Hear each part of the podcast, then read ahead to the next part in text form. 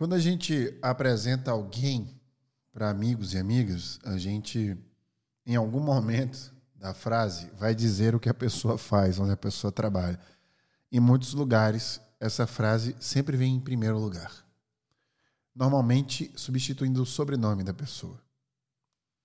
E é engraçado que, quando eu trabalhei em São Paulo, da última vez, várias pessoas salvaram meu nome na agenda delas utilizando o nome da empresa no lugar do meu sobrenome. Quando a gente quer saber de alguém, muitas vezes a gente pergunta o que a pessoa faz. E este fazer está sempre vinculado a um cargo ou empresa. Isso me lembra uma história de, de uma vez que eu havia saído da XP e me dedicado à ONG devido à pandemia.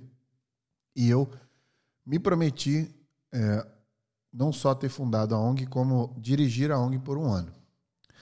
E aí eu fui encontrar alguns amigos, né, quando foi permitido, dentro de restrições, e uma pessoa que eu não conhecia me perguntou, né? Aliás, olhando para os meus amigos, perguntaram: e ele faz o quê? Veja que a pessoa não perguntou meu nome, de onde eu venho, de onde nos conhecemos, perguntou diretamente o que eu faria, o que eu fazia, aliás. E gerou um desconforto muito grande, porque as pessoas sabiam que eu não estava trabalhando, elas não sabiam o que responder. Como se ser pai, ou ter fundado e dirigido uma ONG, ou dar aula, não fosse importante. Mas, principalmente, a grande questão é por que, que as pessoas começam querendo saber das pessoas pelo que elas fazem, pela empresa que elas trabalham.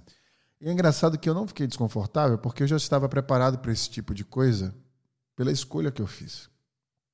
Porque antes disso, eu era o Wesley do Facebook ou Wesley da XP. Nunca, né, eu fui apenas o Wesley para a maioria das pessoas. Assim como todos nós somos alguém de algum lugar vinculado normalmente, na maior parte do tempo, a trabalho. Se a gente estender essa percepção, a gente vai entender que até a forma que a gente se veste tem vínculo com o que a gente trabalha. Para para pensar como um médico, um enfermeiro se veste, como um advogado se veste. Em alguns casos, obviamente, requer um cuidado higiênico. Por isso que os médicos, por exemplo, e os enfermeiros vestem branco. Existe um porquê daquilo. Em outros, não necessariamente. Se você for advogado, você já se perguntou por que, que você usa terno? Eu tenho vários amigos que são vendedores de seguro de vida e eles usam terno numa cidade cuja temperatura média anual é de 32 graus. Eles ficam desesperados quando o ar-condicionado do carro quebra. Por que, que isso acontece? Por que, que o trabalho tem influência maior na nossa vida do que a nossa vida influencia o trabalho? No No Brain No Gamecast de hoje, nós vamos descobrir se é você que tem um trabalho ou se é o trabalho que tem você.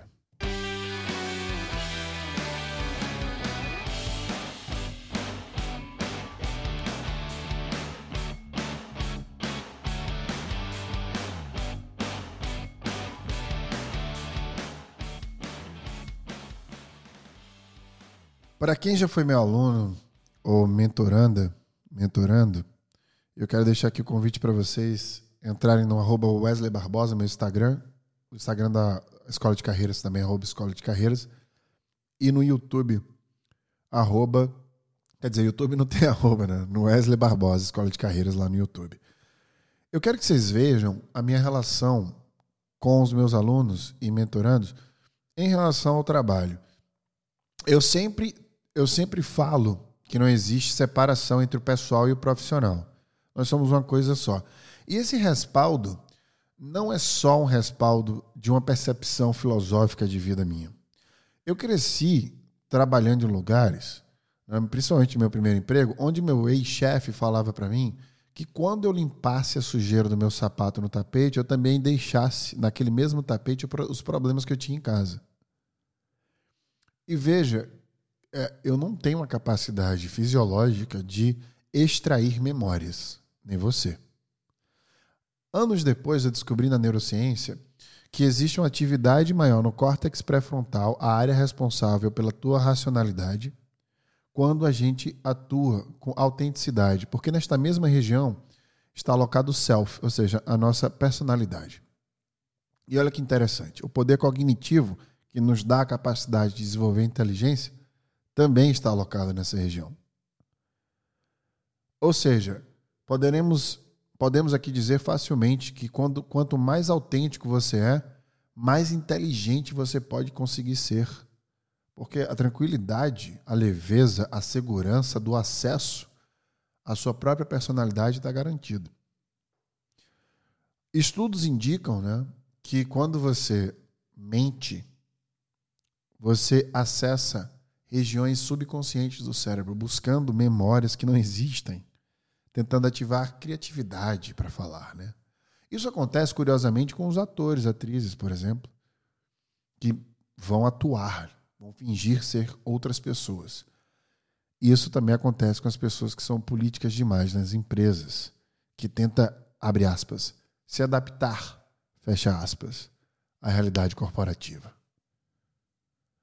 Portanto, seria correto sugerir que, de acordo com a neurociência, não deveríamos se adaptar, nos adaptar, aliás, não deveríamos mudar o comportamento de acordo com a situação ou com o lugar que nós estamos. É óbvio que você não vai colocar todo o seu self para fora em todas as circunstâncias. Você precisa de um crivo social para ter um mínimo de convívio dentro da sociedade. Só que você não precisa fingir ser o que você não é. E isso é importante a gente falar, porque não existir separação do pessoal com o profissional também é estudado pela psicologia. E a psicologia chama isso de enrendamento. É um termo que a própria psicologia usa para descrever situações onde as fronteiras entre as pessoas se tornam confusas. As identidades individuais perdem importância. O arrendamento impede o desenvolvimento de um senso de identidade que seria estável e independente. Essa estabilidade e independência está totalmente vinculada, portanto, à autenticidade. Por isso que eu abri esse episódio falando exatamente sobre o ser autêntico. A gente tem uma questão muito importante para tratar. Para aqueles que dizem que gostam da verdade, eu deixo um questionamento. Vocês gostam da verdade ou vocês gostam de falar a verdade? Porque se vocês gostarem da verdade, isso implica que vocês gostam de escutar a verdade também. E note que existe um desconforto muito maior em escutar a verdade do que falar. É muito fácil falar a verdade. Óbvio que pessoas que mentem constantemente, elas precisam criar uma circunstância de vida por qualquer motivo que ela tenha, que seja, seja uma vida falsa no Instagram, até uma, uma mentira de é, relacionamento, ela precisa fazer isso para que ela consiga se dar bem nessas circunstâncias de acordo com o que ela julga se dar bem para ela. Mas não estamos falando aqui dos mentirosos, estamos falando das pessoas que falam a verdade. Será que a gente consegue escutar uma verdade na mesma medida que a gente fala? Eu conheço diversas pessoas que são pessoas verdadeiras, que são pessoas que falam a verdade a maior parte do tempo. Mas quando elas escutam a verdade, elas reagem de uma forma incoerente do que quando elas falam a verdade. Por isso, a gente precisa entender esse tipo de comportamento na gente mesmo, para a gente poder conseguir atuar dentro de uma sociedade e suas expectativas de se expressar e de entender o outro. De acordo com a Harvard Business Review, a gente deve entender alguns pontos sobre o trabalho e a sociedade para que a gente possa se posicionar melhor em relação à relação do trabalho com a vida e da vida com o trabalho. O primeiro ponto importante da gente entender é que existe uma alta pressão que é recompensada é, dentro do trabalho, essa pressão, aliás, trabalhos com longas jornadas de horas, por exemplo, é recompensada por aumentos salariais, promoções, principalmente com prestígio social. Olha para o mercado financeiro. O mercado financeiro é um exemplo maravilhoso para estudar esse tipo de comportamento. Horas e horas e jornadas e jornadas de pessoas que até se automedicam. Na cabeça dela, essas jornadas são recompensadas com esses aumentos, com prestígio e com as promoções. Tanto que, se você faz parte desse mercado ou conhece alguém, questione. As pessoas que já fizeram transição desse mercado para um outro, por que, que elas transicionaram? Na maior parte do tempo, elas vão responder que porque elas não estavam sendo recompensadas pelo trabalho delas. Note que não foi pelo ambiente ácido, não foi pelas altas horas de trabalho na maior parte do tempo. Foi porque não foram reconhecidas, ou seja, colocando o aumento, o prestígio e a promoção acima de qualquer coisa. O segundo ponto que a gente deve entender é a alta valorização na nossa própria família, dentro da nossa casa, na comunidade, por nós mesmos. A nossa valorização. E eu não sei se vocês já me ouviram falar sobre minha saída do Facebook, mas eu sempre falo que foi muito difícil se desvincular do status social de ser executivo no Vale do Silício. Porque, veja vocês, até quando eu ia para países de primeiríssimo mundo, quando como eu fui, como quando eu fui para Oslo, capital da Noruega, e os oficiais de imigração ficaram vislumbrados pelo fato de eu ter trabalhado, de eu estar trabalhando na época no Facebook. Comentaram, fizeram perguntas, como é que você foi para lá? Veja como é difícil se desvincular disso. E por fim, uma coisa que a gente precisa entender é que a maioria das pessoas mudam de classe socioeconômica devido à oportunidade de trabalho. Então, esses, esses três pontos né, da alta pressão, que é recompensada por aumento, prestígio e promoção, da alta valorização desse trabalho pela família e comunidade por nós mesmos, e essa, essa mudança socioeconômica nos prende a um comportamento para que a gente possa manter esses, esses três pilares vívidos. E eles sobrepõem o nosso propósito, sobrepõem o sentido que o trabalho tem para a gente.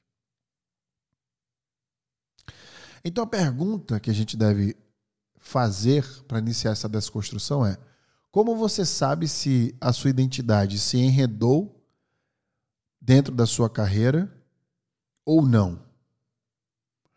Como você sabe se você está colocando tudo que você é dentro de um cargo, dentro do que você faz de trabalho?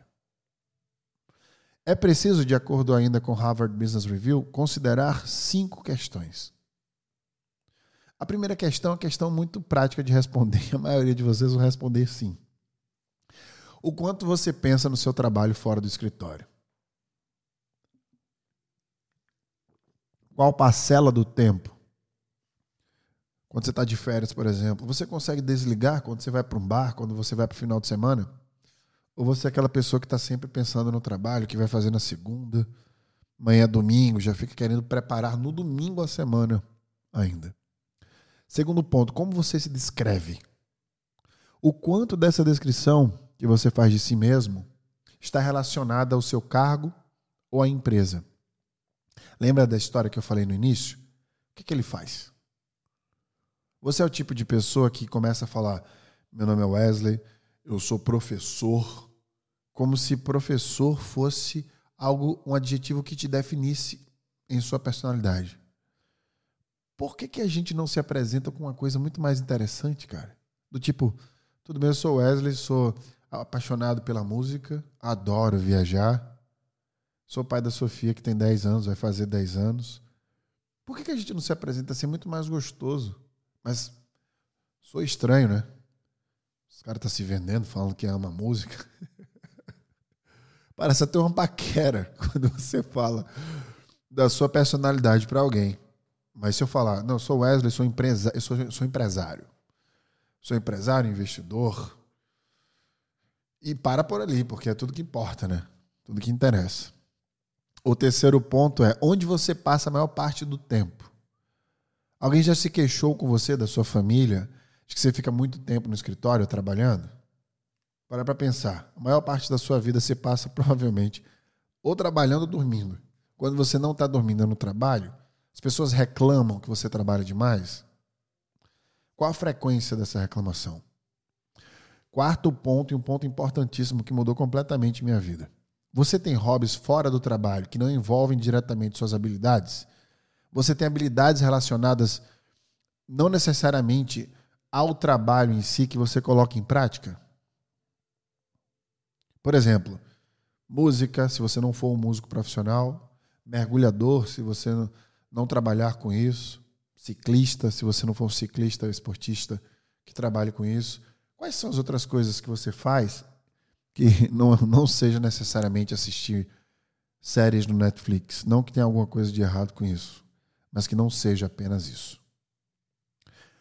Por fim, o quão angustiante seria para você se você não pudesse mais continuar na sua profissão. Se você fosse demitido amanhã, impedido por outros de trabalhar, qual impacto isso teria na sua vida? Para um segundo para pensar nisso agora. Para a gente iniciar uma mudança de cenário, a gente precisa começar pensando em alguns passos que vão impactar diretamente o que você acabou de sentir agora quando eu te perguntei sobre a angústia de não ter o seu trabalho a partir de amanhã. A primeira coisa, você precisa liberar tempo na agenda. Você precisa começar a priorizar atividades fora do trabalho, aquelas atividades que formam tua personalidade, aquelas atividades que fizeram com que a pessoa que está do seu lado e que se apaixonou por você se apaixonar por você. Aquela atividade que brilha os olhos da tua mãe, do teu pai, que dá orgulho para teus filhos. As pessoas podem até ter orgulho do que você conquistou no trabalho, mas elas não têm necessariamente orgulho de, do seu trabalho em si na sua maior parte do tempo. Principalmente quando o seu trabalho começa a varar a madrugada, a afastar a sua relação faça sua agenda priorizando o que importa. Você tem tempo. Eu acabei de gravar sobre isso. Libere este tempo para o que importa. A segunda coisa que eu quero falar para você começar a mudar esse cenário é começar devagar. Vá percebendo os progressos, por menor que eles sejam. Doutrine o seu cérebro a perceber os pequenos passos. Não precisa ir cinco dias à academia, vá dois. Não precisa correr cinco quilômetros em uma hora. Corra dois quilômetros. Você não precisa sair correndo e batendo os recordes de todo mundo ou colocando para dentro de si a pressão social e a pressa que ninguém sabe de quem é. Comece devagar. Eu comecei assim, mudando meu almoço, depois do meu jantar, fazendo jejum intermitente, indo para academia duas vezes na semana, mais duas vezes de Muay Thai, daqui a pouco eu estou surfando. Comece devagar, se sentindo. Deixe, as pressões vão vir.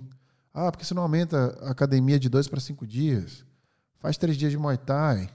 Por que você não corre 10 quilômetros? Por que não virar Ironman? Deixe que as pessoas sonhem o sonho delas por você na cabeça delas. Você tem que ter um plano e ir atingindo esse plano devagar.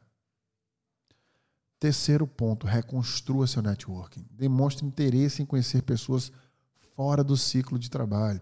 Sabe aqueles amigos de faculdade? Um abriu um restaurante, o outro tem uma sorveteria. Tenta se relacionar com eles. Olha aquele ali que está fazendo trilhas com a bike no meio da floresta. Que tal aquele ali que virou piloto de avião? Ou aquele outro que pula de paraquedas? Reative seu ciclo fora do trabalho. Nada melhor que resgatar amigos da faculdade, do colégio, da rua que você nasceu, seus familiares. O quarto ponto é, é decidir sobre o que é importante para você. Todo propósito nasce desse exercício, né, de definir o que é importante. Que é importante na vida para você? Quais são as coisas mais importantes do mundo para você? O que você espera que o mundo seja, melhore? Esse exercício vai te dar um propósito. Quinto e último ponto é para você enxergar além do seu cargo. Ninguém nasceu para ser uma coisa só. A gente se forma e aí, por alguma circunstância, a gente aceita a primeira proposta de trabalho. E aí, essa proposta de trabalho provavelmente vai determinar o resto da nossa jornada de trabalho. Por quê? A gente conseguiu um emprego numa certa indústria, dentro de uma certa área, e vai persuadindo aquilo, vai se qualificar para ser promovido dentro daquela empresa, porque é mais fácil, mais confortável. Passaram-se 20 anos e você só fez aquilo dentro de empresas similares. A gente pode pausar este ciclo e reconfigurar a rota. A gente pode descobrir maneiras dentro de nossas habilidades diferentes do que a gente faz. Como se a gente pudesse quebrar tudo que a gente é e enxergar cada peça desse puzzle para que a gente montasse ele da forma que a gente mais gostaria de montar. E cada peça daquela sozinha pode sozinha existir, sem precisar das demais. Ou seja, você é tanta coisa que é um desperdício passar a maior parte do seu tempo sendo uma só. O trabalho que você faz, acima de tudo, precisa fazer sentido. Só assim a gente consegue ter bem-estar. Sem este pilar, tua saúde mental estará completamente em xeque, completamente danificada. Para mim, hoje, aos 35 anos, a maior delícia do mundo, além de ser pai da minha filha, é acordar com mensagens de pessoas que foram impactadas pelo meu trabalho de alguma forma, seja neste podcast, na coluna que eu escrevo para a HSM, nas aulas e mentorias que eu dou, na Become em tudo que eu faço. Hoje o trabalho virou uma extensão da minha personalidade. O meu trabalho é aquilo que eu sou. Mas eu não sou o meu trabalho. E eu finalizo esse podcast te perguntando: quem é você sem o teu cargo?